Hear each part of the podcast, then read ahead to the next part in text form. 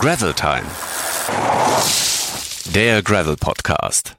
Hallo, liebe Freundinnen und Freunde des Schotterfahrrads zu einer neuen Folge von Gravel Time, dem Gravelbike Podcast powered by helden.de. Und apropos Helden, auch heute haben wir wieder die wundervolle, einzigartige, unerreichte Ankatrin für euch am Mikrofon.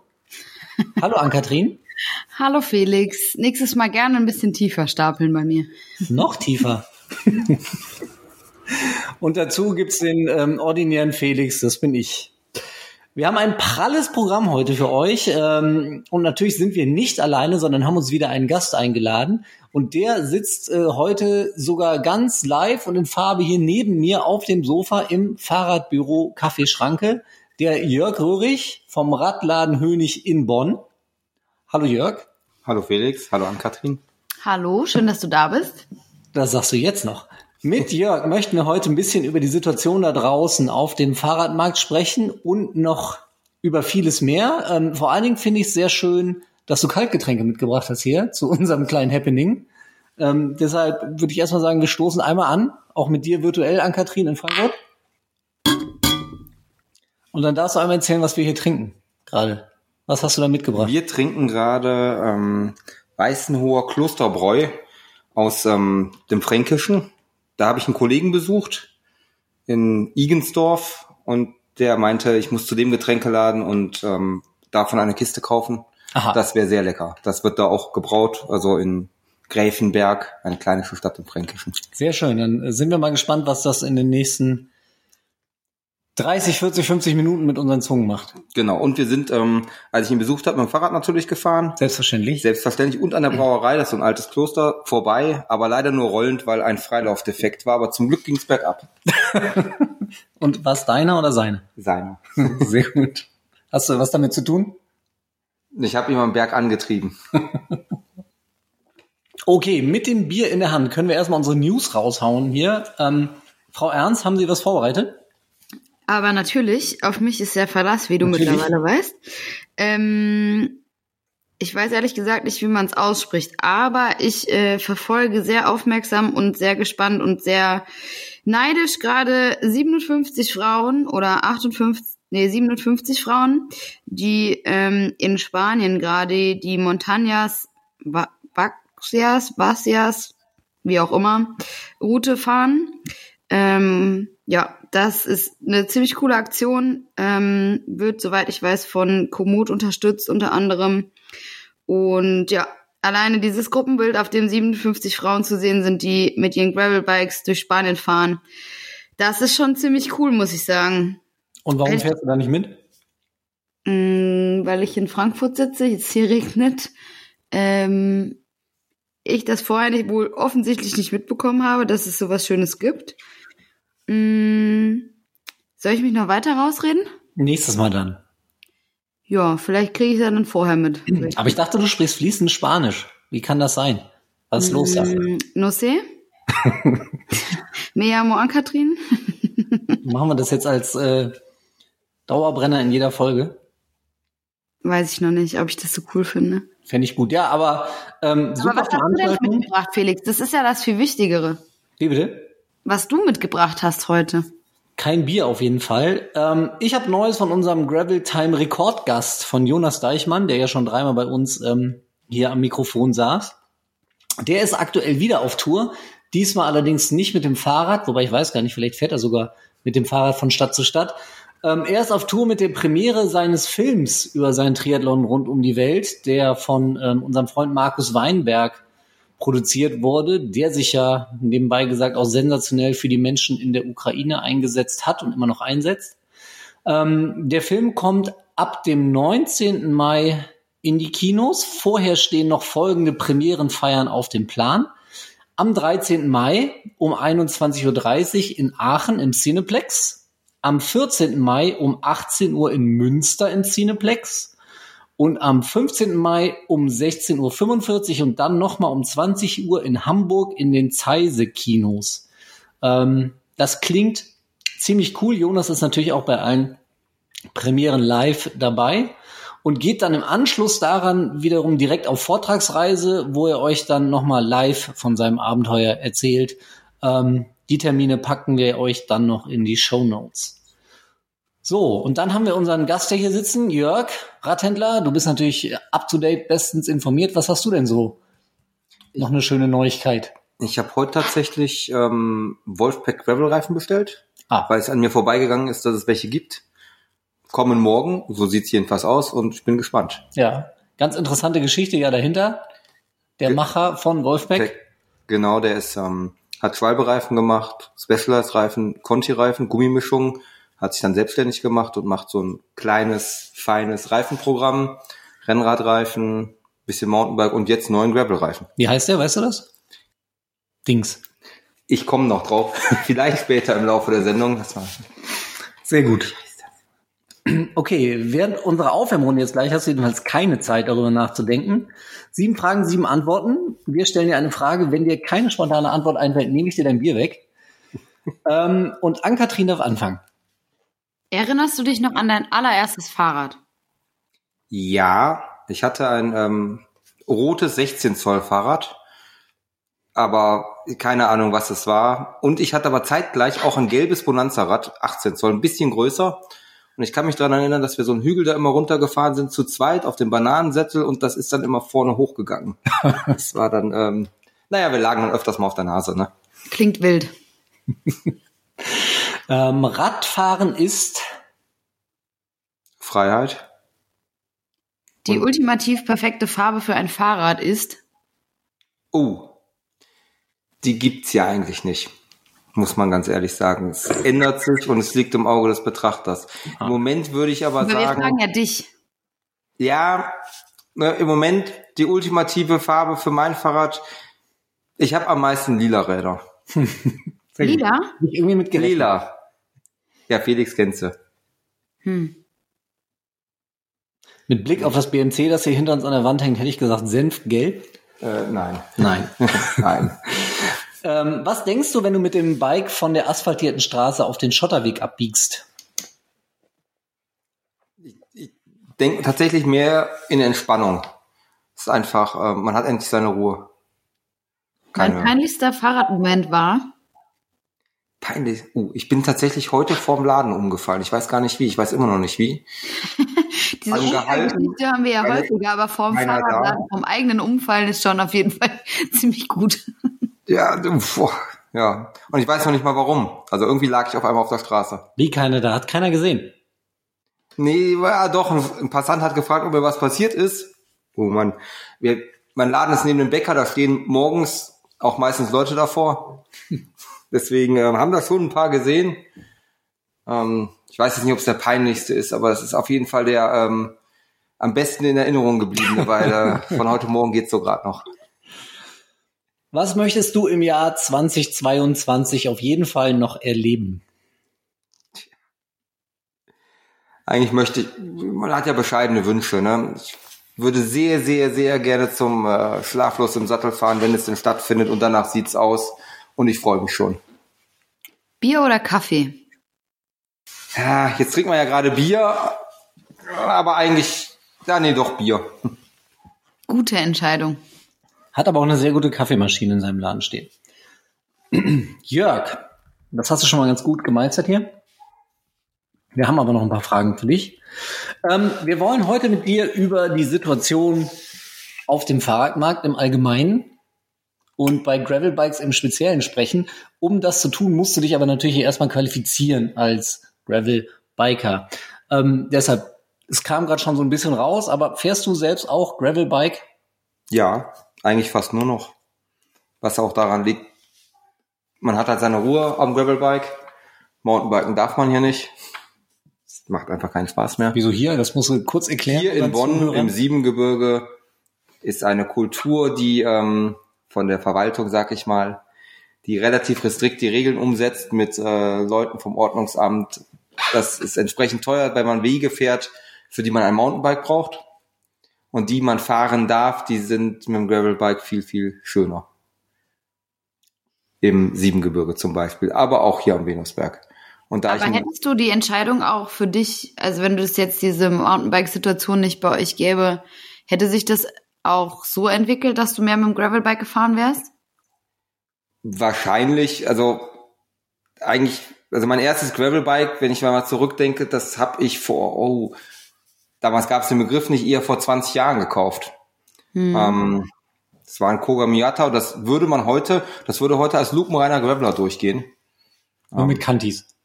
Ja, mit Kantis, ja gut. Also mit Ja. Kantis, dann umgebaut auf V-Brake, damit es bremst. Aber da gingen vorne Taschen dran, da gingen hinten Taschen dran, es hat einen Rennlenker gehabt. Ähm, in dem Fall damals noch 105er Gruppe, gab's ja noch nichts anderes. Da bin ich mit Taschen von Two hoch und über Schotter runter. Hast du es noch? Nee, habe ich verkauft irgendwann. Ach so, Fahrradhändler, ja klar. Ja, Fahrradhändler. Nee, man kann nicht alle Fahrräder behalten. Das geht einfach Aber nicht. wahrscheinlich, äh, wenn es damals noch, noch nicht Gravelbike hieß, war es auf ein, ein paar Taler billiger. Oder? Ja, damals waren Fahrräder ja eh generell günstiger, muss man ja sagen. ähm, wenn man das heute für das Geld kriegen würde, würde ich sofort wieder kaufen. Und Das verkaufen. Ja, auch, nein, aber es war, es war ein sehr, sehr schönes Fahrrad. Hm. Jetzt hast du schon Siebengebirge gerade gesagt. Was treibst du so mit deinem Gravelbike generell? Wir, wir fahren ja öfters zusammen. Eigentlich weiß das, wir fahren ja meistens, ich fahre sehr gerne Trails auch, wo es so ein bisschen, ähm, ja, wo man so ein bisschen technischer fahren muss. Ansonsten auch gerne Langstrecke. Tatsächlich. Ähm, einfach das Auf und Ab über, wenn es geht, nicht asphaltierte, autofreie Wege. Mhm. Siebengebirge würde ich ja prinzipiell sagen, wer das nicht kennt, all das, was man da mit Mountainbike fahren kann, kann man eigentlich auch mit dem Gravelbike fahren. Zumindest mit einem mit etwas breiteren Reifen. Also, Hm, 95 Prozent. okay, außer den Breibergen vielleicht. Außer den Breilbergen. Und das wird nicht geahndet. Doch, das darf man nicht mehr, aber die Breilberge kommt man auch mit dem Mountainbike nicht runter, wenn man nicht sehr gut fahren kann, Hm. muss man sagen. Naja, runter kommt man schon. Ja, aber nicht am Stück. Wir haben auf jeden Fall äh, im Siebengebirge ganz schöne neue Ausschilderungen jetzt mit ganz schönen Pfeilen, wo man genau sieht, ob man da langfahren darf oder nicht. Genau. Das wäre dann auch direkt die nächste Frage. Äh, ist sie damit schon beantwortet nach deinem Lieblingsrevier? Nee, es ändert sich ja durchs Gravelbike. Aber man entdeckt ja sozusagen seine Gegend neu. Ich bin auch viel Rennrad gefahren und man kommt in Täler, wo man genau weiß, wo man ist, aber noch nie war, weil es keinen asphaltierten Weg Mhm. gibt. Hm. Ähm, mittlerweile fahre ich auch gern so Richtung, hier ein bisschen weiter Richtung raus, Richtung Hennef, aber ich bin wirklich ein Freund von zu Hause losfahren und die Umgebung entdecken. Ja. Ich pack mein Fahrrad extremst ungern, also quasi nie ins Auto oder fahre mit dem Zug irgendwo hin. Ist mir alles zu. Wir hatten das letzte Woche tatsächlich hier, da hatten wir eine unserer regelmäßigen Ausfahrten hier in Bonn vom äh, Fahrradbüro Café Schranke aus, den Gravel Club Ride am Mittwoch. Ähm, du hast es nicht geschafft, leider. Genau. Ähm, es waren viele, viele Leute da. Ich glaube, 16 oder 17 waren wir, so viel wie noch nie zuvor. Und unter anderem war äh, eine Freundin von mir dabei, die zum ersten Mal so richtig auf dem, okay, es war ein Crosser, aber die war zum ersten Mal ähm, so richtig dabei, hatte sich das Ding gerade gebraucht ähm, gekauft. Und die war total geflasht halt auch, weil die hier seit Ewigkeiten schon rumfährt, aber halt dann auch meinte, wir sind 40, 50 Kilometer gefahren. Sie kannte die ganzen Wege nicht. Alles war Genau. neu. Ne? Nach, der, nach der langen Zeit, du bist zu Hause, ein paar Kilometer von zu Hause weg, alles ist neu. Das ist so schön. Ähm, ja, bringt mich aber jetzt gerade auf die Idee, äh, Ann-Kathrin, was meinst du? Wir könnten ja ab sofort in jeder Folge die Lieblingsstrecke unseres Gastes irgendwie mal veröffentlichen. Ja, sehr gerne. Ich steuere Also da auch direkt gern was bei zu. Also ich bin ja kein Gast, aber also mittlerweile bin ich ja mal Dauergast, Gast aber auch deine Karriere hat ja als Gast begonnen. Gästin. ja, das stimmt. Hier finde ich eine gute Idee. Machen wir eine Collection draus. Weißt du schon, was du nimmst? Nee, tatsächlich nicht. Da musst du dir dann noch Gedanken drüber machen bis Mach Ich wüsste schon. Du weißt schon, was Jörgs Lieblingsroute ist. Das ist gut. Nee, meine wüsste ich schon. Jörg, eine sehr schöne Frage, die mir heute auch schon gestellt wurde und die ich deshalb direkt mal äh, geklaut und übernommen habe. Erzähl uns von deinem Fahrrad. Sehr schwierig, weil er hat ja ein Dutzend. Ähm, ich erzähle euch von dem Fahrrad, mit dem ich heute hergekommen bin. Genau. Wenn wir das mit Video machen würden, würde das jetzt hinter uns hängen. Wir, äh, Genau, es würde hinter ihr uns seht an es aber auf dem hängen. Foto nachher. Genau, es ist ähm, in dem Fall ein Bombtrack Hook EXT als Titan-Version mit einer mechanischen ähm, Force mit Mount, äh, mit XX1-Schaltwerk, sodass man hinten eine 50er Kassette fahren könnte und einem Umbau im Hebel von äh, Radio heißt das, dass es sozusagen einmal zwölf mechanisch ist. Also so relativ ähm, nerdiges Händlertum. Ähm, und mit selbstgebauten Laufrädern, in dem Fall mit Rotorlaufrädern. Und es ist wirklich ein tolles Rad. Recht leicht. Im Moment gerade mit großen Laufrädern. Ich habe auch, hab aber auch ähm, kleine zu Hause. Und ich bin immer wieder begeistert, weil es irgendwie, ich weiß gar nicht genau, wie sie es machen, aber es fährt einfach gut. Man setzt sich drauf und fühlt sich wohl. Hm. So ein sehr dankbares Rad, Ja. muss man sagen. Viele Grüße an Manuel Ja. von, von Bombtrack, den wir auch kürzlich erst hier in Gravel Time als Gast hatten. Ähm, ein super schönes Rad, wenn bloß die Gabel nicht eine so furchtbare Farbe hätte. Ja, Immerhin ist sie nicht senfgelb. sie ist nicht senfgelb, sie ist blau, aber es, da ist noch Luft nach oben. genau. Aber wenn erstmal ein blauer Steuersatz drin ist, Aber Jetzt wir hatten aber ja in gerade- der Einleitung schon, dass ja auch die Farbe ist ja immer im Auge des Betrachters und so, ne? jetzt muss er auch insgesamt als Konzept zusammenfassen. Ja. Also in ganz vergangenen Rennradzeiten, ich habe auch schon mal einen Sattel getauscht, weil die Sattelgestellfarbe nicht zum Rest des Rades passt. So. So. Und das ne? finde ich ja eigentlich an Titanbike so schön, dass äh, du da ja alles mitmachen kannst. Wenn die Gabel neutraler wäre. Korrekt. So, das reicht jetzt aber. Ähm, du hast es ja aber gerade schon angesprochen, dass die Beantwortung dieser Frage für dich nicht so einfach ist, wenn man dich nach einem Fahrrad im Singular fragt. Ähm, wie funktioniert das? Es ist ja für uns eigentlich schon schwer, die in der Branche arbeiten, aber wie funktioniert das als Fahrradhändler mit der Trennung von Fahrrädern, die du verkaufst und Fahrräder, die tatsächlich deine sind? Ich meine, im Prinzip gehören dir ja alle Räder, die in deinem Laden stehen, hängen oder liegen. Wie trennst du das? Wie, wie machst du das? Ja gut, die sind schon, also es ist schon im Kopf eine klare Trennung. Natürlich gehören mir auch alle Räder, die bei mir im Laden sind, aber meine Räder sind nur die, die bei mir zu Hause stehen und die auch, die ich auch selber fahre. Das sind wie viele? Im Moment 13. Boah. Ich habe drei. Finde ich auch schon viel.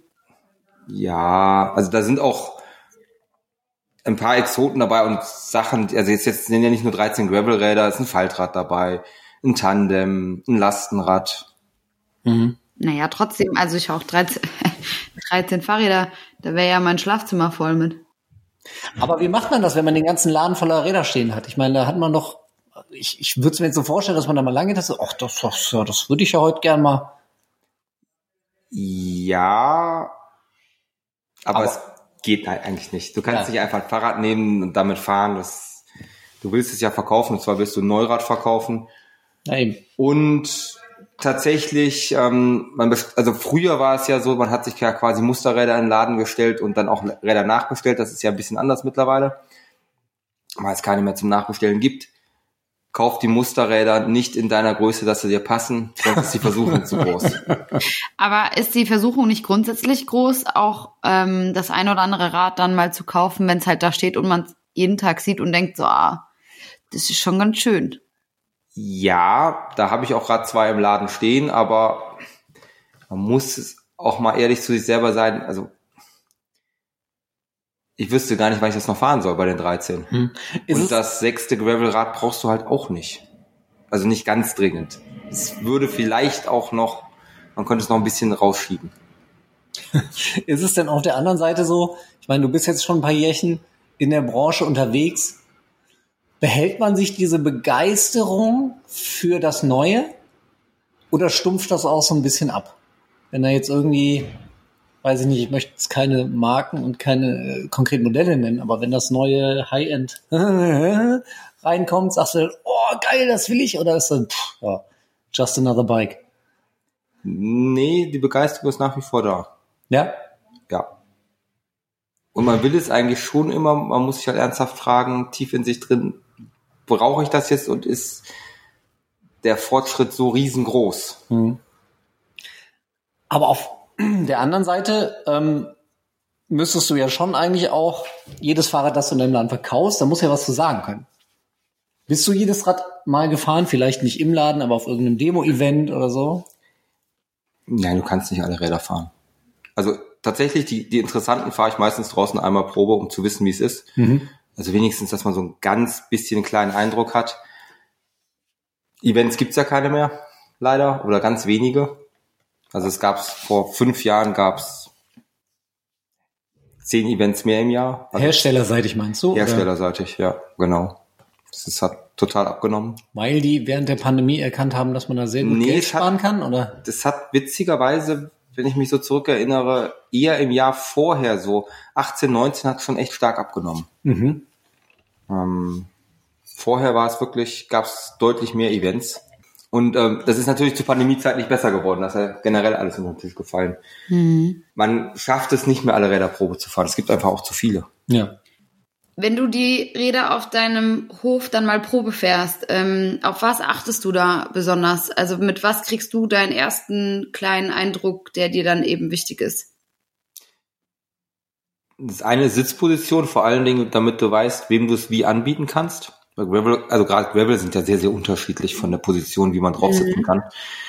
Und vor allen Dingen auch, ähm, was so ist, eher, ob das, ähm, also Lenkverhalten eigentlich, wie das Rad fährt. Ist es eher so ein, ich sag mal, ruhiges, auf gerade Auslauf getrimmtes Mhm. Rad oder geht das schon eher in die Richtung von einem Crosser? Ja.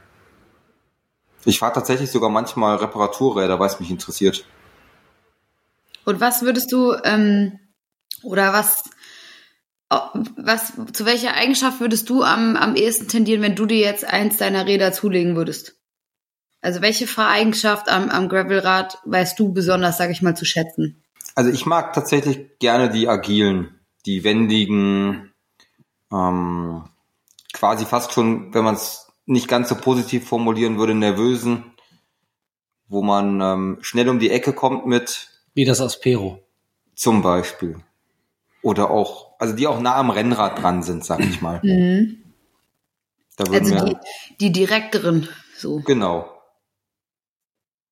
Eher racig, eher, Eher, schnell, eher racig, eher, genau. Und eher für die schnell. flotte Runde am Feierabend und jetzt nicht so Genau. die, ich will mal um die halbe Welt fahren und Wobei ich nicht weiß, ob das nicht auch trotzdem das richtige Rad dafür wäre.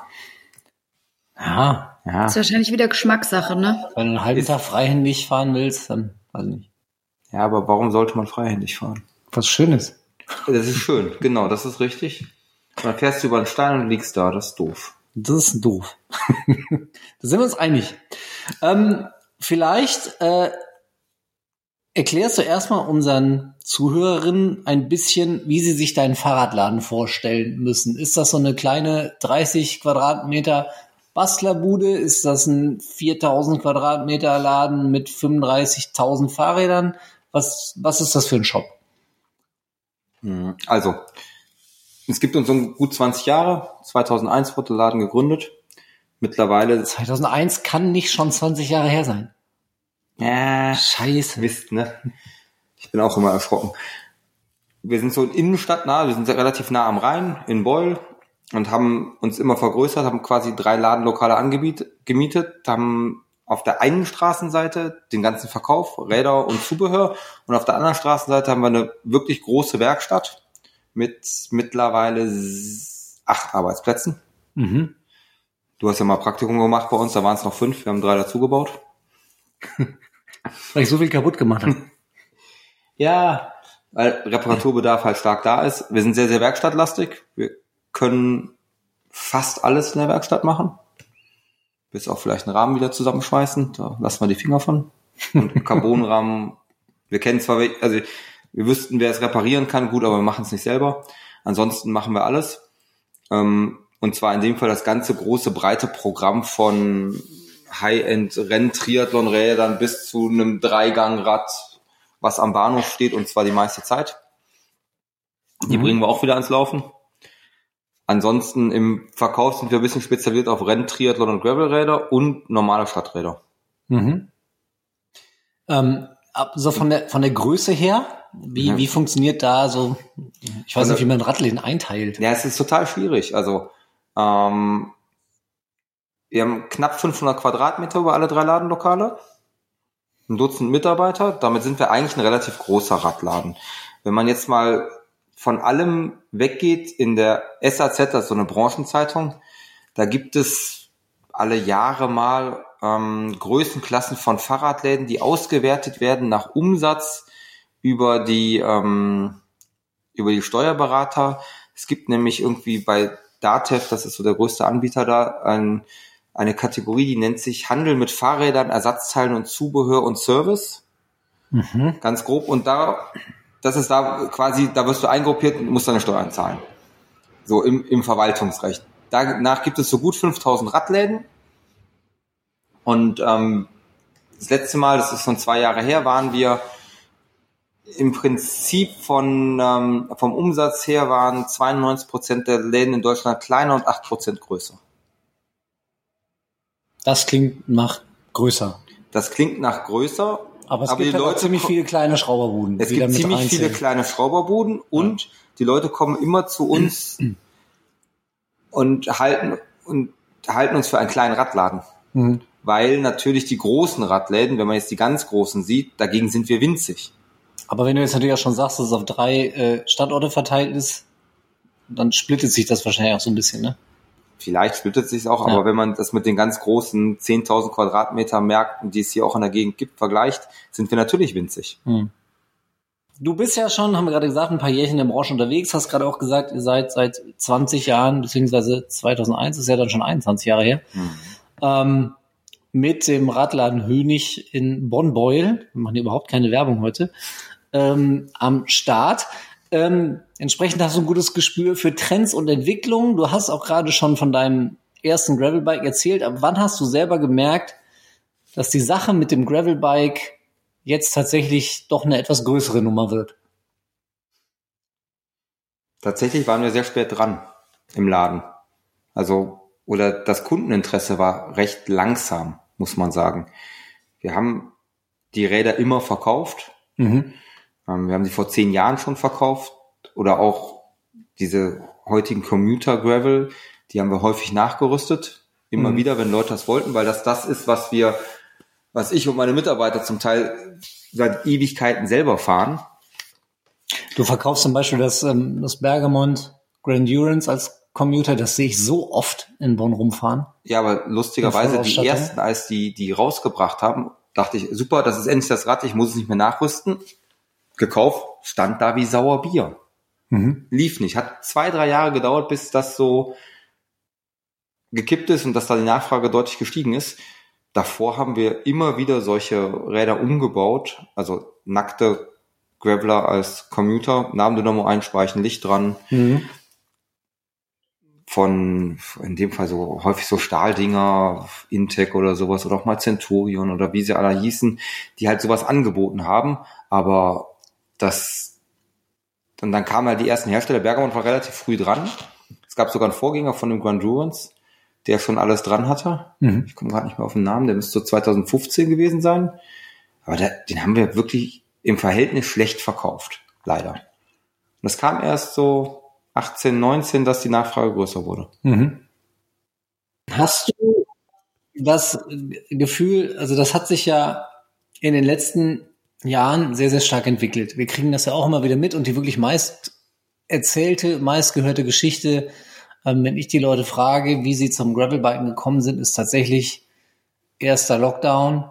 Ich weiß nicht, was ich tun soll. Ich sitze zu Hause. Ich kaufe mir ein Fahrrad. Ich habe vielleicht auch noch gar nicht die radsportliche Erfahrung und ähm, will mal irgendwas, mit dem ich so alles machen kann. Hast du das Gefühl, dass durch die Pandemie dieser Gravelbike Boom, diese Entwicklung überhaupt erst entfacht wurde oder wäre das ohnehin passiert? Ich glaube, das wäre ohnehin passiert. Also Corona ist ja gerade im Fahrradbereich ja für viele Sachen so ein Beschleuniger gewesen. In Bonn ja leider nicht ganz so, aber es gab ja in vielen Städten Pop-up-Radwege. Da hat man gesehen, was möglich ist in Verkehr. Hallo, wir haben hier kilometerlange Staus, weil da unten äh, Straßen um. Ja, aber das liegt ja nicht am Radverkehr. Also, aber man müsste ja sagen, die Politik hätte sehen können, wie schön Städte sind ja. im ersten Lockdown, wenn da keine Autos sind. Muss ja. man ja knallhart mal so sagen. Manche Städte haben mehr Lehren draus gezogen, manche weniger, hätte ich so den Eindruck. Definitiv, ja. Ja, und ähm, das Gravelrad an dem Punkt, ich glaube, das wäre so oder so gekommen. Also mein also mein persönlicher Eindruck ist eher so, der Autoverkehr hat extrem zugenommen und es ist so eine Verschiebung gekommen. Es gibt ja zum Beispiel auch keine Einsteiger-Rennräder mehr. Also Ganz- Autoverkehr meinst du jetzt nicht pandemiebedingt, sondern Nee, nicht generell Pandemie, die letzten generell. 10, 20 ich habe Jahre. irgendwann letztens eine Zahl gelesen, dass es von 2015 bis 2020, ja, ich glaube, 15 Prozent mehr Autos zugelassen wurden. Hm. Und ich dachte irgendwann, ja, das ist, ich bin nicht älter geworden, es sind wirklich mehr Autos auf der Straße und sie regen mich mehr auf. Oder die, ähm, ich meine, mehr Autos, die, die Idiotendichte ist wahrscheinlich gleich hoch, aber wenn mehr da sind, gibt's halt auch mehr Idioten Ja. die dich fast über den Haufen fahren immer. Und das ähm, würde ich sagen, zieht viele Leute irgendwo anders hin. Und was dazu kommt, es gibt auch zum Beispiel keine Einsteigerrennräder mehr. Also gar nicht. Der Markt ist quasi weg. Der wird eins zu eins durch Gravelräder ersetzt. Hm. Was ist Einstieg für dich? Naja, Einstieg wäre jetzt gewesen, also ich habe fünf, sechs Rennradmarken im Programm. Von denen baut keiner mehr einen Aluminiumrahmen. Und es geht quasi los bei 2800 Euro. Okay, bevor ich Und früher, angefangen habe, in dieser Branche zu arbeiten, habe ich gesagt, Felix, du wirst nie, nie in deinem Leben mehr als 2000 Euro für ein Rennrad ausgeben. das geht gar nicht. Was ist ein Einsteiger? Rennrad oder auch Gravelbike für dich? Wo, wo liegt das preislich? 1500? Ja. Da kriegt man ein ordentliches Rad, kann man Spaß haben, aber im Rennradbereich bietet es keiner mehr an. Nee? Oder ganz wenige. Jedenfalls keine von den Marken, die wir führen. Ja. Und wenn man sich die großen anguckt, dann sind das auch gar nicht mehr so viele. Aber ist das nicht auch sinnvoll, weil man ohnehin sagt, ey, wenn du radsportlich einsteigen willst, dann ist das Gravelbike eigentlich das cleverere Rad?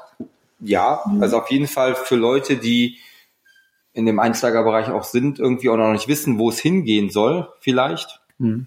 ähm, würde ich sagen, ist das bessere Rad, ist das universellere Rad. Und die meisten Leute kommen ja mit ähm, so einem hochgezüchteten Rennrad gar nicht zurecht. Und ich würde da mal ganz kurz einhaken, weil am Ende, wenn ich mich dran erinnere, was ich als erstes Rennrad hatte, um es einfach auszuprobieren, ob mir der Radsport überhaupt Spaß macht. Das ist, wie du eben schon gesagt hast, das war ein Aluminiumrad, das war relativ simpel, das hatte ganz einfache äh, Felgenbremsen, das hatte eine 105er Schaltung, war wirklich total einfach gehalten. Das bin ich eine Saison gefahren, danach wusste ich, okay, das macht mir Spaß. Ähm, Genau. Und dann habe ich investiert in ein richtiges Rad. Aber ähm, wie du schon auch sagst, ne, 1500 Euro ähm, ist, sag ich mal, eine ordentliche Schmerzgrenze schon, wenn man gar nicht weiß, ob man dabei bleibt. Und als ich mir damals mein erstes Rennrad gekauft habe, also das wirklich erste neue, das hat, glaube ich, dann mit allem drum und dran, Pedale, dies, das, ne, Flaschenhalter, was da ja auch immer alles dann dazukommt, glaube ich, 2500 gekostet oder so. Das tat schon richtig weh.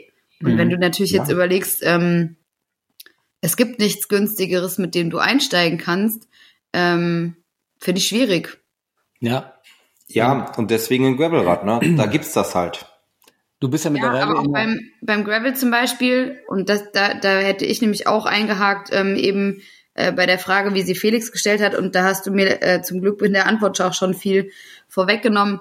In meinem Umfeld zum Beispiel kommen, sup- und da zähle ich mich selber auch mit rein, äh, viele Leute zum Gravel fahren, weil sie tatsächlich keinen Bock mehr auf das Autofahrer-Ding haben, ne? Dass du ständig angehupt wirst, dass du Ja. super eng überholt wirst, dass du jedes Mal die Luft anhältst, ob du lebend nach Hause kommst, ähm, so, also, ne? Das ist diese andere Schiene, genau. Schwierig, ja. Ich habe gerade festgestellt, dass das Wort cleverere nach dem dritten Bier gar nicht mehr so leicht äh, von der Zunge geht. Deshalb hole ich einfach mal das vierte. Ihr könnt derweil weiterreden. Genau. Ähm, aber ich stelle mal eine Frage zurück. So ein Alu-Rennrad 105, man kann damit trotzdem eine gute Zeit haben. Ja, absolut, absolut. Ich wusste halt irgendwann, also das war ein gebrauchtes Rad von Freunden äh, meines Vaters, ähm, wo ich einfach wirklich nur ausprobiert habe, ob das was ist. Das hat auch nicht zu 100 Prozent zu mir, glaube ich, von der Größe gepasst, so im Nachhinein. Ähm, da, also da ist, ich habe das auch an eine Freundin dann wiederum weiterverkauft, die auch Einsteigerin dann war. Die hat das, glaube ich, bis heute noch, ne? Ähm, von daher da, absolut, ne? Da, ich habe auch jetzt heute noch, ähm, ich kaufe mir jetzt dieses Jahr äh, mal endlich mal ein neues Rennrad. Ich fahre sonst eigentlich immer noch mein neun Jahre altes Stevens Rennrad, was ich mir damals halt für diese zweieinhalbtausend Euro gegönnt habe, mit normalen Felgenbremsen, ähm, mit einer einfachen äh, manuellen Schaltung. Bin auch zufrieden, ne? Aber wie es halt manchmal so ist, dann hat man sich vielleicht dran satt gesehen oder man will auch mal was anderes haben. Ähm, ich würde zum Beispiel auch sehr gerne mittlerweile einfach auch auf einem Rennrad mit Scheibenbremse unterwegs sein. So, das sind dann Sa- Sachen, wo du Das dich veränderst oder wo du auch mit der. Lass den Quatsch bitte. Genau. Was sagst du? Das wird sich nicht durchsetzen mit diesen Scheibenbremsen. Lass den Quatsch. Ja, keine Ahnung. Das, das könnt ihr besser beurteilen als ich, aber ähm, nichtsdestotrotz, um die lange, lange Rede kurzer Sinn, klar, man kann auch mit einem ganz einfachen Einsteigerrennrad sehr, sehr viel Spaß haben. Ich finde auch völlig utopisch und völlig überzogen, wenn Leute fünf, sechs, 7.000 Euro für ihr Fahrrad ausgeben. Ja. Aber ja, Das finde ich ja nicht tatsächlich, gebe ich ja ehrlich zu. Und gar nicht aus Händlersicht, sondern ähm, Radsport ist so ein mittelpreisiges Hobby, würde ich mal sagen. Also es ist jetzt kein wirklich teures Hobby. Hast du dein Cervelo Lamborghini noch im Laden hängen? Habe ich noch hängen. Ja. Aber nein, aber es ist, Radsport ist kein wirklich teures Hobby.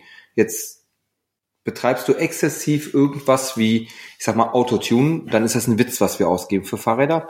Oder du kaufst dir eine, ich sag mal, ich sitze ja hier im Fahrradcafé Schranke, eine Eisenbahnanlage, Modelleisenbahn, die halb so groß ist wie der Raum. Da kannst du zwei bis drei Lamborghini Cervelos von Ich kaufen. dachte, du möchtest jetzt auf unsere Kaffeemaschine abziehen.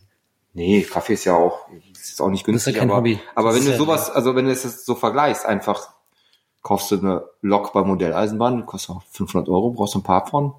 Also in dem, was man so Geld ausgibt. Ich habe mal, ähm, ich habe einen Freund, der hat gerudert.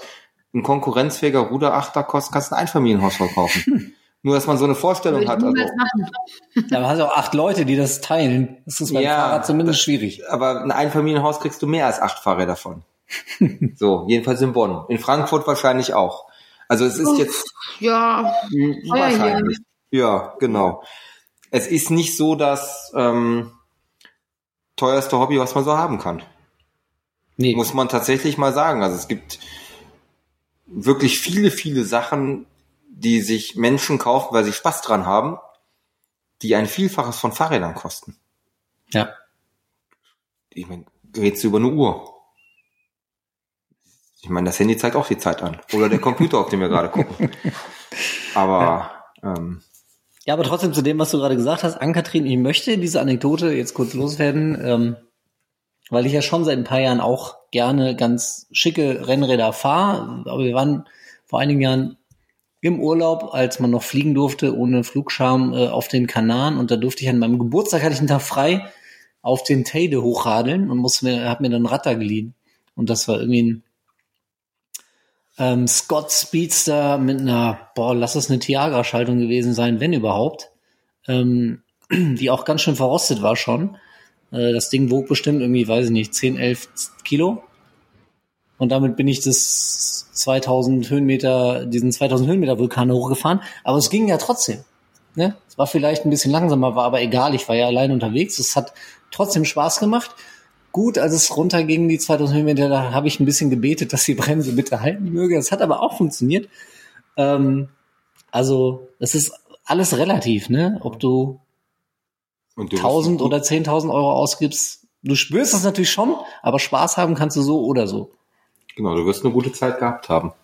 Ja, und am Ende kommt's, also da drehen wir uns, glaube ich, auch im Kreis, aber und das hatten wir auch schon das ein oder andere Mal, aber für mich kommt's halt beim Fahrradfahren auch nicht auf höher, schneller, weiter an, sondern ob ich jetzt auf einem zweieinhalbtausend Euro Fahrrad sitze oder ein 5000 oder ein 8000 Fahrrad, so das, was ich drumherum erlebe, ist bei der Strecke im Zweifelsfall immer das Gleiche. Und das ist für mich zumindest das, was zählt. Ja, definitiv. So, ich äh, war am Kühlschrank, habe das, ich glaube, ich habe einen Fehler gemacht. Ich habe das äh, Starkbier geholt. Nee, das andere ist auch noch ein Nee, Starkbier. okay. Äh, ich habe das, was hast du? Schönbuch Braumanufaktur Weizenbock. Ähm, an dieser Stelle einen lieben Gruß Schönbuch an äh, Heider Knall und Heiko Wheels. Unseren Freund da unten. Hast du das Bier auch da gekauft? Das habe ich auch da gekauft. Im Schönbuch. Ich, Hm, Im schönen Schönbuch. Da kann man schönen auch Schönbuch. herrlichst graveln übrigens. ich weiß. Das müssen Ähm, wir dringend auch mal machen. Ich schenke dir mal ein. Ja, mach mal. Ähm, ich habe das gekauft tatsächlich in Stuttgart, das ist ja Schönbuch, ähm, weil ich letzt, Woche auf dem Werkstattkongress vom VSF war, bei Paul Langer. Und wir uns über die Werkstatt der Zukunft Gedanken gemacht haben. Und wenn man schon da ist, ähm, kriegt man da ja nochmal anderes Bier, welches es hier nicht zu kaufen gibt. Und Ja. die Chance muss man nutzen. Prost. Müssen wir erklären, was wer oder was Paul Lange ist? Der Shimano-Importeur von äh, Deutschland, in Von- dem Fall Generalimporteur Von Deutschland. von Deutschland. Und in Genau. dem Fall aber auch, die haben ja viele Dependancen, in dem Fall Frankreich, Österreich, ähm, Ungarn, ich glaube acht oder neun haben sie insgesamt, ich kriege nicht alle zusammen, auch in der Ukraine, weil ähm, Echt? auch in der Ukraine, ja, die haben die Niederlassung zugemacht, hat Bernhard Lange, ist sozusagen die zweite Generation, der jetzige Geschäftsführer erzählt, die haben die Niederlassung zwar zugemacht zuerst, als die Russen einmarschiert sind und die Familien der Mitarbeiter in der slowakischen Niederlassung untergebracht, weil es nicht so weit weg ist, in der Slowakei. Ähm, dann sind aber die Männer, die Männer an der Grenze wieder zurück, je nachdem in den Kampfeinsatz oder auch, also in dem Fall gibt es tatsächlich im Moment noch 80 Fahrradhändler in der Ukraine, die letzte Woche noch bei Paul Lange bestellt haben. Krass. Also bei Paul Lange in der Ukraine, also die da noch Okay. was beliefern. Aber in dem Fall ist es auch so, das Fahrrad ist eines der wenigen Transportmittel, die da vor Ort noch funktionieren. Hm. Weil die Infrastruktur ist kaputt, es fahren keine Züge oder wenige. Oder wenn alle Züge fahren, eigentlich nur um Leute zu evakuieren. Mhm. Also einen ganz normalen Verkehr nicht mehr. Benzin ist zu teuer, bleibt das Fahrrad. Okay. Mir hätte an dieser Stelle die Antwort äh, Shimano-Importeur für Deutschland gereicht, aber das geht jetzt natürlich in eine sehr spannende Richtung. Ähm, hast du da selber irgendwie Beziehung? Hast du irgendwas genaues gehört? Oder? Nee, ich habe einfach nur, also in dem Fall hat Bernhard Lange so einen kleinen Vortrag gehalten und das halt miterzählt. Mhm. ähm, was recht spannend war. Also sie zeigen recht gutes Engagement, gewinnt ja auch, gewinnen ja auch öfters einen Preis für, also Paul Lange für ihr so, soziales Engagement. Mhm. Zum Beispiel den VSF Ethikpreis haben sie gewonnen. Ähm, aber fand ich beeindruckend, was sie machen. Also einfach recht sympathisch. Ja. Ja, interessant. äh, Auf jeden Fall auch diese, diese Überlegung, ne? wenn kein Benzin mehr da ist, wenn die Ersatzteile auch ausgehen, ähm, dass das Fahrrad dann tatsächlich eine, eine sehr realistische Alternative ist. Und Stichwort Ersatzteile und Stichwort Paul Lange bringt uns natürlich auch so ein bisschen zu einem der Hauptthemen, weswegen wir mit dir reden wollten, nämlich so generell die Lage in, im Fahrradmarkt, in der Branche. Ähm, es gab ja jetzt seit geraumer Zeit oder gibt seit geraumer Zeit, äh, hat man so das Gefühl, ähm, es gibt viele schöne Räder, aber die sind alle kaum zu haben. Ähm, und teilweise, damit werden wir wieder bei, bei Shimano unter anderem auch, SRAM ja genauso, ähm, waren selbst Bremsscheiben oder Kassettenmangelware. Da haben wir ja auch, hast du mir auch schon viel erzählt, wie du irgendwie wild im Internet suchst, um irgendwo noch was zu kriegen, um dein Kundenrad wieder aufzubauen. Ähm, was ist da los? Tja. In, insgesamt ist es eine schwierige Situation. Also es, ähm, viele Teile sind einfach mit so langen Vorlaufzeiten befristet. Also wenn wir was bestellen, früher haben wir was bestellt, wenn wir es bis 12 Uhr bestellt haben, war es am nächsten Tag da. In der Regel so 80 bis 90 Prozent von dem, was wir bestellt haben. Das Ja. ist jetzt so bei 30 Prozent der Fall. Ähm, zusätzlich kommt hinzu, dass irgendwie auch mittlerweile der Versand nicht mehr so schnell arbeitet, weil sie es aus, Gründen von Personalmangel also manche Lieferanten, die früher es geschafft haben, wenn du bis zwölf bestellt hast, dass es am nächsten Tag da ist, weil sie keine Lagermitarbeiter haben, dauert zwei Wochen. Das kann man sich fast gar nicht vorstellen, dass es irgendwie zwei Wochen dauert, bis sie das Päckchen packen und es irgendwie auf den Versand geht, wenn es denn da ist. So, viele Sachen sind so dermaßen vergriffen, dass wenn ich jetzt was bestelle, zum Beispiel SRAM Zwölffachketten, behaupten die drei Großhändler, die es gibt in Deutschland, die SRAM vertreiben, ein Lieferdatum ungefähr Weihnachten. Welchen Jahres? Nächstes Jahr, das hast du gut erkannt. Scheiße. Das sind für die günstigen. Die teuren gibt's zwar schneller, die kommen schon dieses Jahr Weihnachten. Hm. So, ähm, wir haben natürlich laufend Nachschub, weil ich krieg ja jetzt irgendwann die Ketten geliefert, die ich letztes Jahr im Herbst bestellt habe oder so. Mhm. Aber es ist für uns Händler ist es extrem schwierig, den Überblick zu behalten, weil du musst eigentlich laufend irgendwas bestellen, damit du in ferner Zukunft auch weiterhin Nachschub hast. Ja, und vor allem, wenn du mal einen Kunden hast, der vielleicht eine Reparatur hat mit etwas exotischerem. Das ist ein wirkliches Problem. Also ich würde nicht hinfallen mit dem Graveler, weil Schalthebel, Ah. Schaltbremshebel sind wirklich Mangelware und die hat auch kaum ein Händler auf Lager. Also und wenn du einen durch den Sturz kaputt machst, ein Zweitrad ist eine gute Lösung. Und zwölf Draht. Ja, also das ist halbes, dreiviertel Jahr. Und was dazu kommt, ist, dass die Kompatibilität immer eingeschränkter wird Mhm. und man einfach wirklich auch genau das Teil braucht. Mhm. Gerade wenn man ältere Räder hat. Also wir hatten eine 105er Schaltwerk, war total kaputt, da musste Neues dran, es ging echt nicht mehr zu retten. Zehnfach. Und tatsächlich in diesem zehnfach Schaltrhythmus gibt es theoretisch das 105er, das Tiaga und das Ultegra Schaltwerk. 4600, 5700, 6800, nee, 6600. Das sind die Modellnummern. Das sind die Modellnummern von Shimano. So, jetzt gibt's die neue Tiaga-Gruppe, die auch zehnfach ist, aber das Schaltwerk schaltet nicht. Es geht nicht. Es funktioniert einfach nicht. Geht nicht. Das ist der Schaltschritt anders, es geht nicht. Also, also muss das alte dran. Von den drei Schaltwerken, die theoretisch passen, wird nur noch eins produziert. Das hat ein Dreivierteljahr Lieferzeit. Eieiei. So. Und es gibt keine Alternative. Also, da sind Ketten und Kassetten ja relativ harmlos dagegen. Dann Aber glaubst du, dass die Shimano-Kette Irgendwann mal besser wird wieder? Ähm, ja, ein bisschen, aber eigentlich ist klar, dass es dieses Jahr nicht besser wird und ich würde sagen, nächstes Jahr auch nicht. Und so extrem gut wird es, glaube ich, nie wieder werden. Weil was man, wenn man sich jetzt so die Weltpolitik anguckt und aufmerksam zuhört, was so passiert und was die Probleme sind, dann wird immer von Rohstoffknappheit geredet. Und wenn man über Aluminium nachdenkt, also für Kettenblätter zum Beispiel, Kurbeln, Bremsen, dann herrscht Aluminiummangel. Es ist wirklich viel teurer geworden und die Fahrradbranche ist nicht der Player, der dann einfach sagt, okay, ich kaufe alles. Das macht die Automobilindustrie, weil die viel mehr Geld haben. Zum Beispiel. Für Carbon wäre es wahrscheinlich die Flugzeugindustrie. Ich meine, Boeing und Airbus sind wohl die größten Abnehmer von Carbon. So, und wenn die sagen, wir kaufen das alles, dann kaufen wir das alles. Und dann ist es auch ein bisschen egal, was es wahrscheinlich kostet. Und die Fahrradbranche kriegt das, was übrig bleibt. Dafür ist sie halt zu klein. Mhm. Also richtig gut. Hm. So komplett unreal finde ich ja, wie schnell das alles passiert ist, wie schnell Mhm. dieser Zustand zu uns kam. Und jetzt stehst du da und denkst, das dauert ewig, bis da wieder Normalität einkehrt, ne? dass es nicht im Prinzip wieder genauso schnell auch wieder gut, gut wird. Ja, aber Dann, also, was da alles kaputt gegangen ist. Durch Pandemie, ähm, durch die kaputten Lieferwege, durch die kaputten Lieferketten. Es ist ja das Problem, dass zum Teil jetzt ja schon wieder nicht produziert wird und dafür wird auch nicht verschifft. In Shanghai zum Beispiel, im weltgrößten Hafen, der ist wieder dicht. Aber ich, die Pandemie hat das natürlich extrem beschleunigt, aber man darf ja nicht vergessen, dass vor der Pandemie Hm. die Sachlage schon so, das war so auf spitz auf Knopf gestrickt.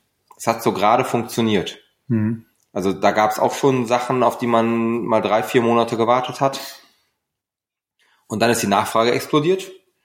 Die ist ja eh in vielen Ländern, tut's ja viel mehr, was, was Fahrradfahren angeht. Wenn man sich anguckt, was europäische Großstädte an Geld investieren, Paris zum Beispiel, London, Madrid. Ja. Das schafft natürlich auch Nachfrage und das ist auch gut so. Wenn du natürlich auch siehst, was da für riesige Müllstapel äh, konstruiert werden, alleine durch die ähm, Leihräder, ne? Ja, gut. Ja. Auch das ist, sind natürlich Rohstoffe, die da reingehen. Wahnsinn, also wahnsinnige Situation.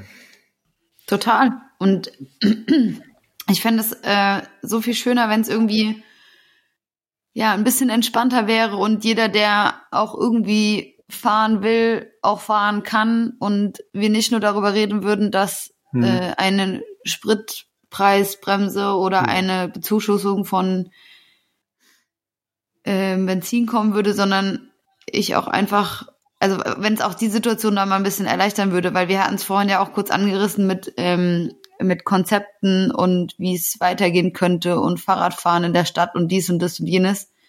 Das macht ja die Situation auch nicht besser. Ja. Und, und wenn Denkst die du- Leute nicht in den Fahrradladen gehen, weil sie glauben, sie könnten gerade nichts kaufen, macht es irgendwie auch nicht besser, ne? Denkst du jetzt nicht nur in der Fahrradbranche, merkt man ja, dass ähm, einige Firmen den Weg gehen und sagen, wir, wir holen jetzt die Produktion wieder zurück nach Europa, fertigen nicht mehr ausschließlich in Fernost oder überwiegend in Fernost, dass das ein Schritt ist in die richtige Richtung? Oder wird man immer irgendwo in der Situation sein, dass dann doch irgendwo eine Schraube oder ein Ritzel oder irgendwas fehlt, weil das wird halt dann doch irgendwo anders hergestellt? Für Kompletträder ist, glaube ich, schwierig. Das wird eher eine weltweite Produktion sein. Also ich kann mir gar nicht vorstellen, dass das alles in Europa gemacht wird. Also wirklich auch produziert wird. Und dann, am Ende läuft es ja auch darauf hinaus, wenn man sich jetzt dann, ich sag mal, die Mehrheit der Fahrräder anguckt, Aluminium ist wirklich der wichtigste Werkstoff. Mhm. Ähm, das kommt ja auch nicht aus Europa. Das wird Mhm. nicht in Europa abgebaut. Also es wird vielleicht recycelt in Europa, okay, aber ähm, das Rohmaterial, also es hilft ja nicht, wenn die das, wenn die den Rahmen hier machen, wenn sie kein Rohmaterial haben.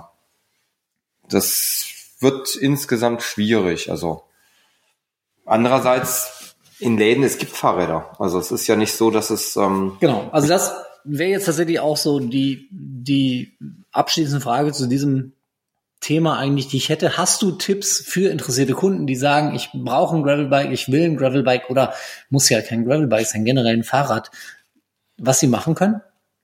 Tatsächlich würde ich Läden abklappern. Also einfach in den Laden gehen. Also wir haben tatsächlich in manchen Bereichen eine recht gute Auswahl. Dummerweise in manch anderen gar nicht.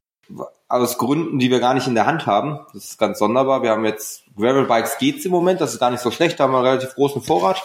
Aber wenn jetzt irgendwer reinkommt und einen, ich sag mal, Trapezrahmen haben will, eine Frau als Stadtrat, am besten noch ohne Motor, habe ich eins weil alle Hersteller sie irgendwie nicht liefern. Mhm. Ich weiß nicht warum. Die haben, der, der eine Hersteller hat alle Herrenräder geliefert, die ich bestellt habe, und null Damenräder. Und der andere hat gar keine geliefert in dem Segment. Also es ist so, und so geht's vielen Kollegen auch. Die haben irgendwas.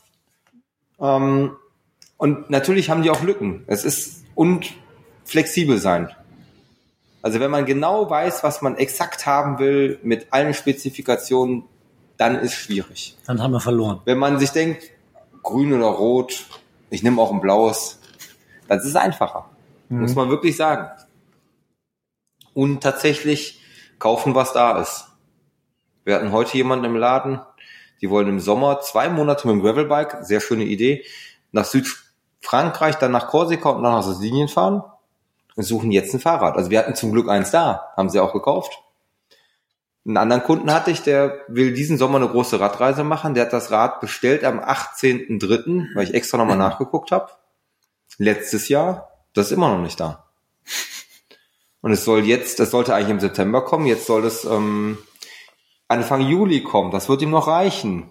Da fragt er berechtigterweise, wie sicher ist denn der Liefertermin? Eine ehrliche Antwort ist, ich habe keine Ahnung. Scheiße. Ich kann auch nur das weitergeben, was der Vertrieb mir sagt. Hm. Heieiei. Ähm, Nicht ganz zufriedenstellend, diese Situation. Nee, nicht ganz zufriedenstellend.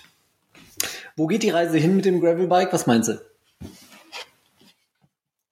Oder andererseits, äh, anders gefragt, wie, wie entwickelt sich das Ganze von der, nicht jetzt so vom Rad her, von der Attraktivität, sondern tatsächlich von der Wichtigkeit für dich als Fahrradhändler? Was spielt es für dich für eine Rolle?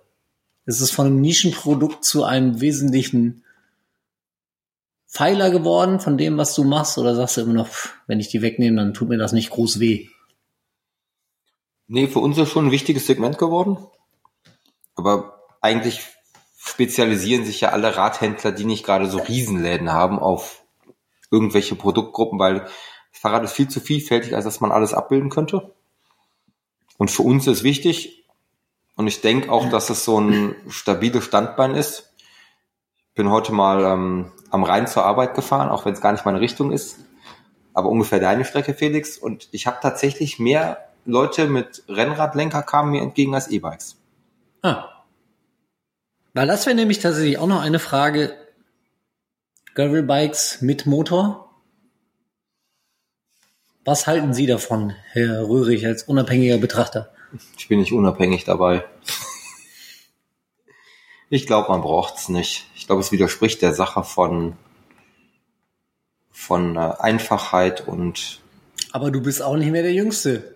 Ja? ja, das ist nicht schlimm. Aber ich bin auch in dem Fall für Gravel, bin ja an- an dem Punkt, mein Rad am Anfang, ne, zwölffach mechanisch. So einfach wie möglich, meinst du? So einfach wie möglich oder so mechanisch wie möglich, weil die mechanische Idee am Fahrrad ist ja super. Das ist eines der letzten Produkte, die rein mechanisch sein könnten. Es gibt ganz wenige noch. Es gab früher viel, viel mehr, aber es gibt fast nichts mehr. Ein, ein Fahrrad ohne Mikrochip. Das ist eine schöne Sache. Aber wenn wir dieses Thema jetzt noch weiter ausführen, dann platzt Ja. diese Folge mal wieder aus allen Nähten. Das ist halt genau, aber, aber genau das, was, was schade dran ist, ne? Das Fahrrad, ähm, so wie du es da jetzt stehen hast, das kannst du theoretisch auch in 50 Jahren noch fahren. Ja. Wenn du deine zwölffach SRAM-Kette dann bekommst. Bis dahin ist sie vielleicht geliefert worden. Ich würde sagen, wir sind eigentlich ja, wir schon hart an unserer Zeitgrenze. Wir müssen trotzdem ein Thema noch aufgreifen. Ähm, du sitzt rein zufällig hier heute bei uns im Podcast. Du bist rein zufällig mit deinem Radladen, mit, deinem, mit dem Radladen Hönig in Bonn, auch Partner des Gravel Clubs Rheinland. Ähm, was bedeutet das? Das bedeutet, dass ähm, wir Ausfahrten machen, die am Laden anfangen und mit unserer schönen alten Kaffeemaschine Kaffee vorher anbieten. ähm, und dass wir den nächsten Workshop machen werden in der Werkstatt für ja Leute, die eher so neu zum Fahrrad kommen, dass man so die Basics mal gesehen hat und sich auch unterwegs selber helfen kann. Also die, von denen wir gerade gesprochen haben, die gesagt haben, hier Pandemie, ich habe mir mein erstes Zum Beispiel die. Mhm. In dem Fall muss man ja auch sagen, dass Fahrradtechnik durchaus wirklich komplizierter geworden ist. Ähm, Ich fand das schon immer Jahren. unheimlich kompliziert. Oh, das hat aber noch mal eine Schippe draufgelegt in den letzten Jahren. Also ähm, genau, für die bieten wir den nächsten Workshop an. Ein Termin steht eigentlich auch schon fest. Ähm, nur die ähm, Partner sind noch nicht ganz so am Boot, weil wir ja leider ähm, Terminüberschneidung haben Bike Festival Wildingen. Naja, ähm, und dass wir am ähm, demnächst auch mal zusätzlich noch so ein Testevent wahrscheinlich anbieten werden in Kooperation mit Cervelo. Ich heute eine Mail bekommen von dem ähm, Zuständigen bei Cervelo, ähm, dass wir da eine Testflotte stellen können, dass man mal ein High-End Gravelrad ausführen kann. Sprichst du von unserem Termin am 14. August in Bonn zufällig? Zufällig. Genau, äh, dann können wir das aus, an dieser Stelle schon mal verraten. Wir sind da was am Plan dran. Einige Leute waren hier im letzten Jahr auch schon äh, mit uns in Bonn unterwegs. Da wird wieder was kommen. 14. August, haltet euch das schon mal frei. Mehr verraten wir in Bälde und Jörg ist mit an Bord. Cervelo ist mit an Bord. Ähm, das wird eine spannende und sehr schöne Geschichte. Und es gibt auch ähm, das ein oder andere Bier im Nachgang für euch. Versprochen. Wer will. Vorher Kaffee. Ähm, so. Ich würde sagen, wir haben jetzt äh, so viel schon gequatscht. Es wird mal Zeit, dass wir mal andere Stimmen hören. Zum Beispiel bei unserem Event-Tipp ähm, dieser Ausgabe. Ähm, über Orbit 360 haben wir ja in den letzten Folgen eigentlich nie gesprochen, Ann-Kathrin. Das haben wir immer totgeschwiegen, das Thema. Nee, überhaupt nicht.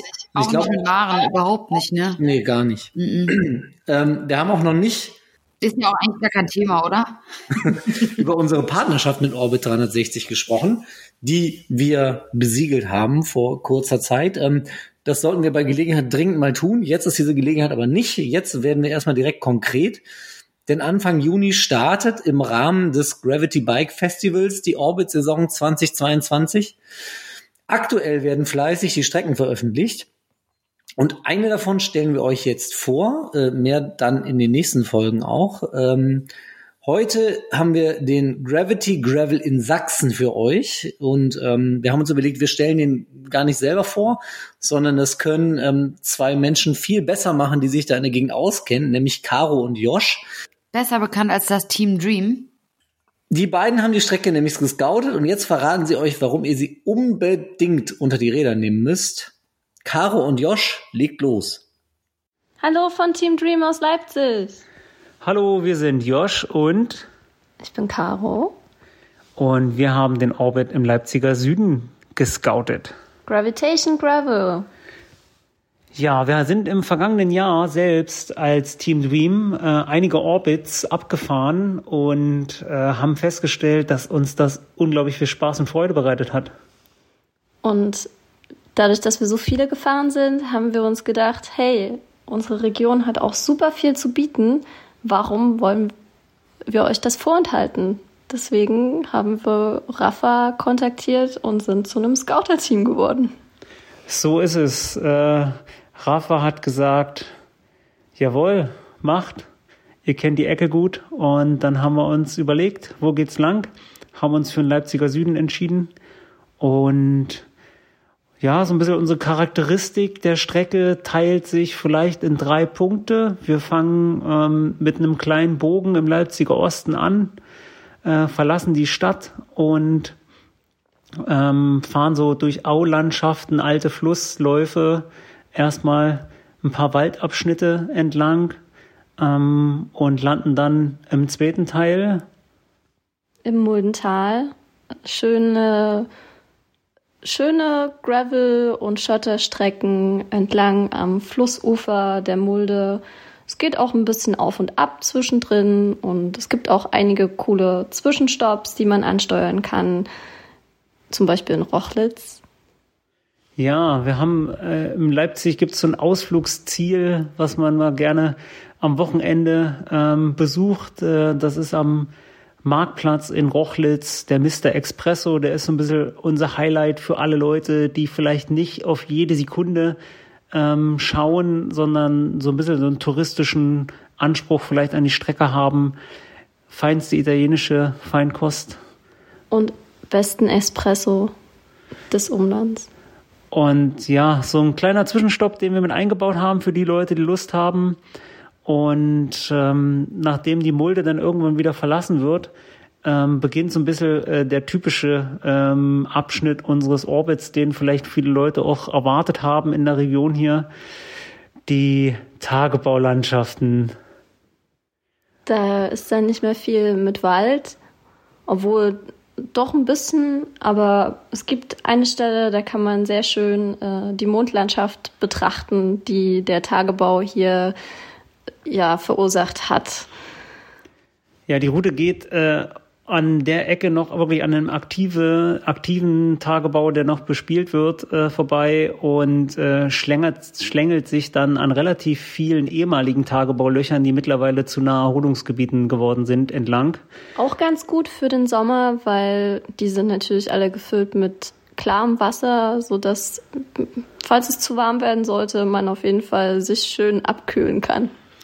Genau so sieht's aus. Ähm, das ja ist ein bisschen der, der Ablauf unseres Orbits, den wir zusammengebastelt haben für euch. Äh, wir hoffen natürlich, dass ganz viele Leute vorbeikommen ähm, und Lust haben, die Strecke zu fahren. Ähm, klingt auf dem Papier lang, ein Ja. bisschen über 200 Kilometer. Aber dafür sind es nicht so viele Höhenmeter und vor allen Dingen, meiner Meinung nach, ist der Orbit perfekt für EinsteigerInnen geeignet, dadurch, dass wir echt super schöne Strecken haben, die sich ziemlich gut fahren lassen und sehr flowig sind, zumindest dann im zweiten und dritten Teil. Der erste ist vielleicht ein bisschen abschreckender, aber lasst euch nicht unterkriegen, falls ihr euch dazu entscheiden solltet, Gravitation Gravel auf eure Liste zu schreiben. Es wird auf jeden Fall belohnt. So ist es. Äh, ja, ähm, die paar Infos gibt's von uns zu der Orbit-Strecke. Ähm, wir wünschen euch allen ganz viel Spaß und habt eine gute Zeit on the road. Und fahrt ganz viele Orbits. Danke nach Leipzig, das klingt ja ziemlich cool. Ähm, Jörg, bist du selber Orbiter? Ich bin noch keinen gefahren. Ich wollte letztes Jahr den Rheinland-Pfalz-Orbit fahren mit einem Freund. Aber wir haben es irgendwie zeitlich nicht hinbekommen und stattdessen fahren wir in, zehn Tagen in der Pfalz graveln, weil man muss hier immer freischaufeln, um mal zwei Tage wegzukommen. Aber in- Für einen Tag bin ich zu alt. In zehn Tagen ist noch nicht Orbit-Saison. Hast du vor, dieses Jahr einen zu fahren? Würden tue ich gerne, also.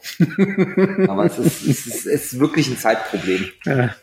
Ich muss ja schon hier mittwochs abends an der Schranke absagen. Tja. Aus Zeitmangel. Und das ist natürlich noch, noch schlimmer. Felix, fährst du denn ein? Äh, ich habe mir da noch keine Gedanken drüber gemacht, ehrlich gesagt.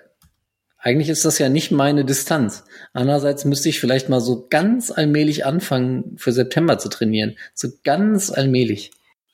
Vielleicht äh, machen wir ja mal eine ähm, Podcast-Klausurtagung und fahren mal einen zusammen. Vielleicht machen wir auch mal von dem ganzen vielleicht, dass wir immer in unseren Folgen sagen, irgendwas auch tatsächlich. Dann könnten wir auch darüber reden. Gut, du darfst eine äh, Strecke vorschlagen. Vielleicht könnten wir die Nein. von Maren äh, fahren. Die habe ich nämlich gesehen, die hat nicht so viele Höhenmeter. Oh, Düsseldorf. Da können wir Jörg mitnehmen. Hört sich gut an. Man muss das ja nicht an einem Tag fahren, ne? Ist ja nicht zwingend Bedingung. ja, also, Nee, Nee. Ich, will- äh, ursprünglich war es mal so, dass du es in 24 Stunden fahren solltest, oder? Sollst Ich glaub am Stück schon. Fahren. Hm? aber also, nee. Nee, das fahre ich schon dann an einem. Da setzen wir uns nochmal noch mal mit auseinander. Ähm, kommen jetzt aber erstmal noch zu unserer nächsten äh, Rubrik. Felix testet Bikes. Felix präsentiert das Bike der Folge ähm, für euch und wir sind gespannt, was er diesmal für uns hat. Und geben ab nach München zu Felix. Servus und Hallo zum Bike der Folge. Und das Bike diese Woche ist das Urban Waldwiesel. Das habe ich heute um den Ammersee herum gepeitscht. Ja, wer das Urban Waldwiesel noch nicht kennt, ähm, dem sei es mal wie folgt beschrieben. Es ist ein 3D gedrucktes Stahlbike, das besonders prägnant über kein Sitzrohr verfügt. Das heißt, statt einem Sitzrohr verläuft quasi, mh, wie beschreibt man das, äh, eine S-förmige Sitzstrebe zum Sattel hin.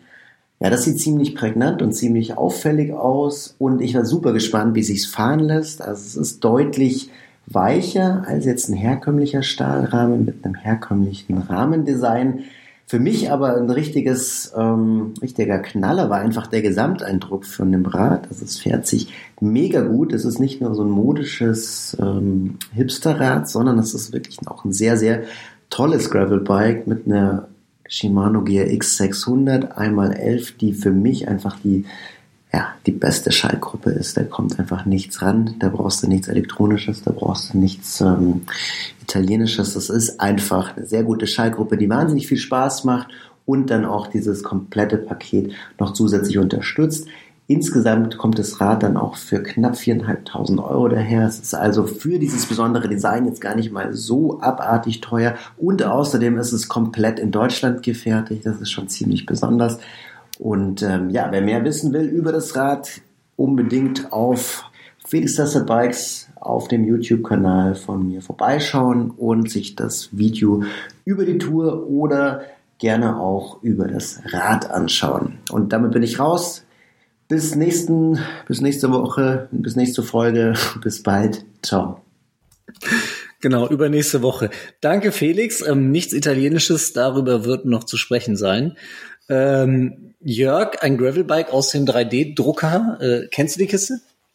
Ich habe es auf Bildern gesehen. Also live habe ich, glaube ich, noch keins gesehen. Ich habe aber mal einen Urban gesehen. Auf, in, in Düsseldorf stand auf der Cycling World.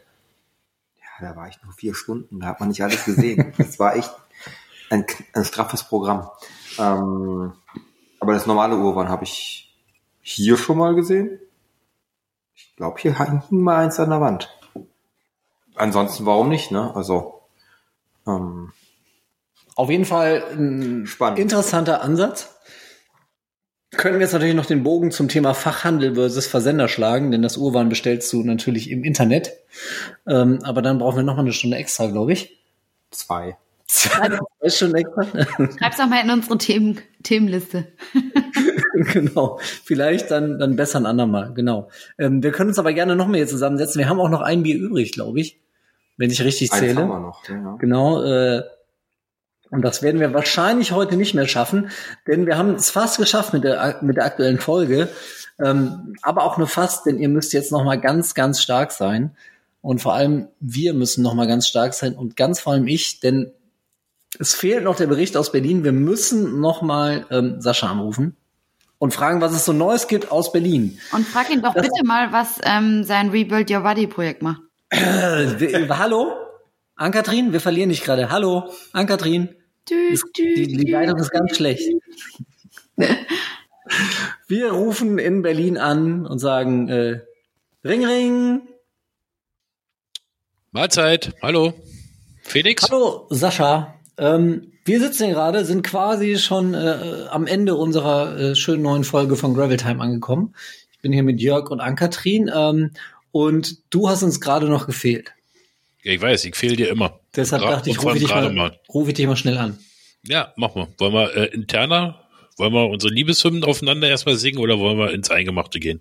Nee, das machen wir lieber, wenn äh, das Mikro aus ist mit den Liebeshymnen. Und du äh, wieder keinen Zeugen dafür hast. Was geht in Berlin? Wie auch schon beim letzten Mal, das Wetter ist ein Traum hier in Berlin. Heute Nacht hat's ein bisschen. Ach nee, wir, das, was ich jetzt sage, zählt ja wieder denn nicht. Warte mal, wie wird denn das Wetter, wenn wir ausstrahlen? Ja, die Sonne scheint. Traumhaftes Wetter hier. Nein, Bestimmt. läuft alles wunderbar. Ich glaube aber bei euch auch, oder? Die Sonne scheint im Herzen. Das sowieso. Wenn ich deine Stimme höre, sowieso. Jetzt, jetzt macht er ja doch. Ja, jetzt- ja ich, ich schäme mich ja auch nicht dafür. Du bist ja derjenige, der sich schämt. Ja. Also, ich kann damit umgehen. Hm. Möchtest du noch was sagen oder sonst beenden wir die Folge an dieser Stelle? Das das Spielchen machen wir auch jedes Mal. Und jedes Mal sage ich dann, ja klar, tschüss. Ja, wenn nichts Substanzielles kommt aus Berlin, dann Das ist substanziell. Ja, ey, ich habe dieses Wort ausgesprochen. Nee, ich würde jetzt vielleicht noch mal heute, wir haben heute Freitag den 13. Also bei mir ist heute alles perfekt gelaufen. Also ich merke von diesem Tag nichts, aber ich würde So gern das. Jetzt noch mal äh, schön darauf hinweisen, ähm, dass jeder, der noch mit nach Mallorca möchte, ein paar Plätze haben wir noch, die Anmeldungen nur noch bis zum 15. möglich sind. Also am Sonntag Hui, jetzt aber schnell. Genau, jetzt muss es schnell gehen von allen. Am 15. ist, äh, wird gecancelt und die Betten, die dann noch übrig bleiben, die gehen zurück an äh, Jan Erik. Dann habt ihr keine Chance mehr dieses Jahr dieses super geile Paket mit dir und mir. Dann sag noch mal schnell die, die Eckdaten, den Termin. Der Termin ist der 15.10. Warum denn immer schnell? Ich muss immer mich immer beeilen. Also, der 15.10. bis zum 22.10. geht's nach Malle. Ins MA13 von Jan-Erik Schwarzer, der Road und mittlerweile Gravel-Gott auf Mallorca. Er hat für uns ein wundertolles Programm zusammengestellt. Geht einfach mal auf unsere Webseite gravel-kollektiv.com und schaut euch das an. Und wer noch mit will, bis Sonntag habt ihr noch Zeit auf Buchen zu drücken und dann werdet ihr auch noch akzeptiert. Ja, danach ist vorbei. Also, seht zu, Leute. Ähm, ich habe hier noch den Auftrag bekommen, gerade von Ann-Kathrin, äh, wo du gerade, äh, Mallorca, das ist ja in Spanien und äh, die Sierra Nevada ist ja auch in Spanien Oh, und Granada Mann, ist ja. auch in Spanien. Ann-Kathrin hat da so eine Frage hinsichtlich äh, Ja, deines läuft Buddies. beschissen. läuft beschissen, richtig beschissen. Hei, hei, hei. Ja, vielleicht, also das einzige Gute, wenn ich es jetzt doch noch nicht packe, also das sieht wirklich schlecht aus. Ähm, ich komme nicht dazu. Äh, naja, auf jeden Fall läuft's beschissen. Im schlimmsten Fall verlosen wir den Platz halt, habe ich mir überlegt. Dann freuen sich halt irgendwelche von den 5000 Leute, die keinen Platz mehr gekriegt haben. Ich kann ja dazu stehen, wenn ich scheitere, dann kann ich nur wieder gesünder aufstehen im Nachhinein. Wir können den Platz ja an Ann-Kathrin verlosen. Möchte an Katrin fahren? Weiß ich nicht. Warum sagt Die sie ist- denn jetzt nichts? Die ist dann ja bestimmt fit. Jetzt traut sie sich wieder nichts zu sagen. Jetzt hat sie, jetzt spielt sie, jetzt ist sie, oder sie ist gerade schnell was trinken gegangen, weil, weil sie wieder Schiss hatte, dass ich einen äh, Chuck Norris Witz erzähle. Ja, Also, sieht nicht so gut aus. Da muss man was machen. ja, muss ich Mensch. was machen. Ist immer leichter gesagt als getan. Passt schon. Ja, mehr habe ich jetzt eigentlich gar nicht zu sagen. Ich wollte nur darauf aufmerksam machen, weil vielleicht manche denken, ah, und sich dann ärgern, wenn sie wieder im Herbst von uns die geilen Bilder sehen. Jetzt gehen wir so traurig aber aus der Folge raus. Warum denn? Ja, das, macht, das macht euch ja immer nur traurig. Mich macht sowas ja nicht ja traurig. eben. Wir sind jetzt alle sehr traurig. Jetzt müssen wir noch ein Bier trinken. Ja, dann trinkt ihr mal noch ein Bier, ich trinke noch zwei. Genau, Äh, also, Schönes Wochenende äh, nach Berlin. schöne Grüße Genießt an, die Sonne, hau rein. an euer Team. Tschüss. Tschüssikowski. Bye, bye. So, das war Sascha aus Berlin und damit sind wir jetzt auch am Ende angekommen unserer Folge von Gravel Time, dem Gravel Bike Podcast. Folgt uns auf Instagram, Facebook, YouTube äh, und vor allem natürlich auf unserer Website gravelcollective.com. Wir hören uns in zwei Wochen. Also vor allem hört ihr uns in zwei Wochen. Bis dahin, Gravel on. Danke, dass du da warst, Jörg. Danke, dass du Bier mitgebracht hast und viele interessante Sachen erzählt hast. Äh, Wir könnten, glaube ich, tatsächlich noch ein, zwei Stunden weitermachen hier. Ich fand das Und, wieder äh, mal ein sehr schönes Gespräch. Vielen Dank, Jörg. Schön, dass du da warst. Schönen Abend noch. Mach's gut. Tschüssi. Tschüss. Tschüss.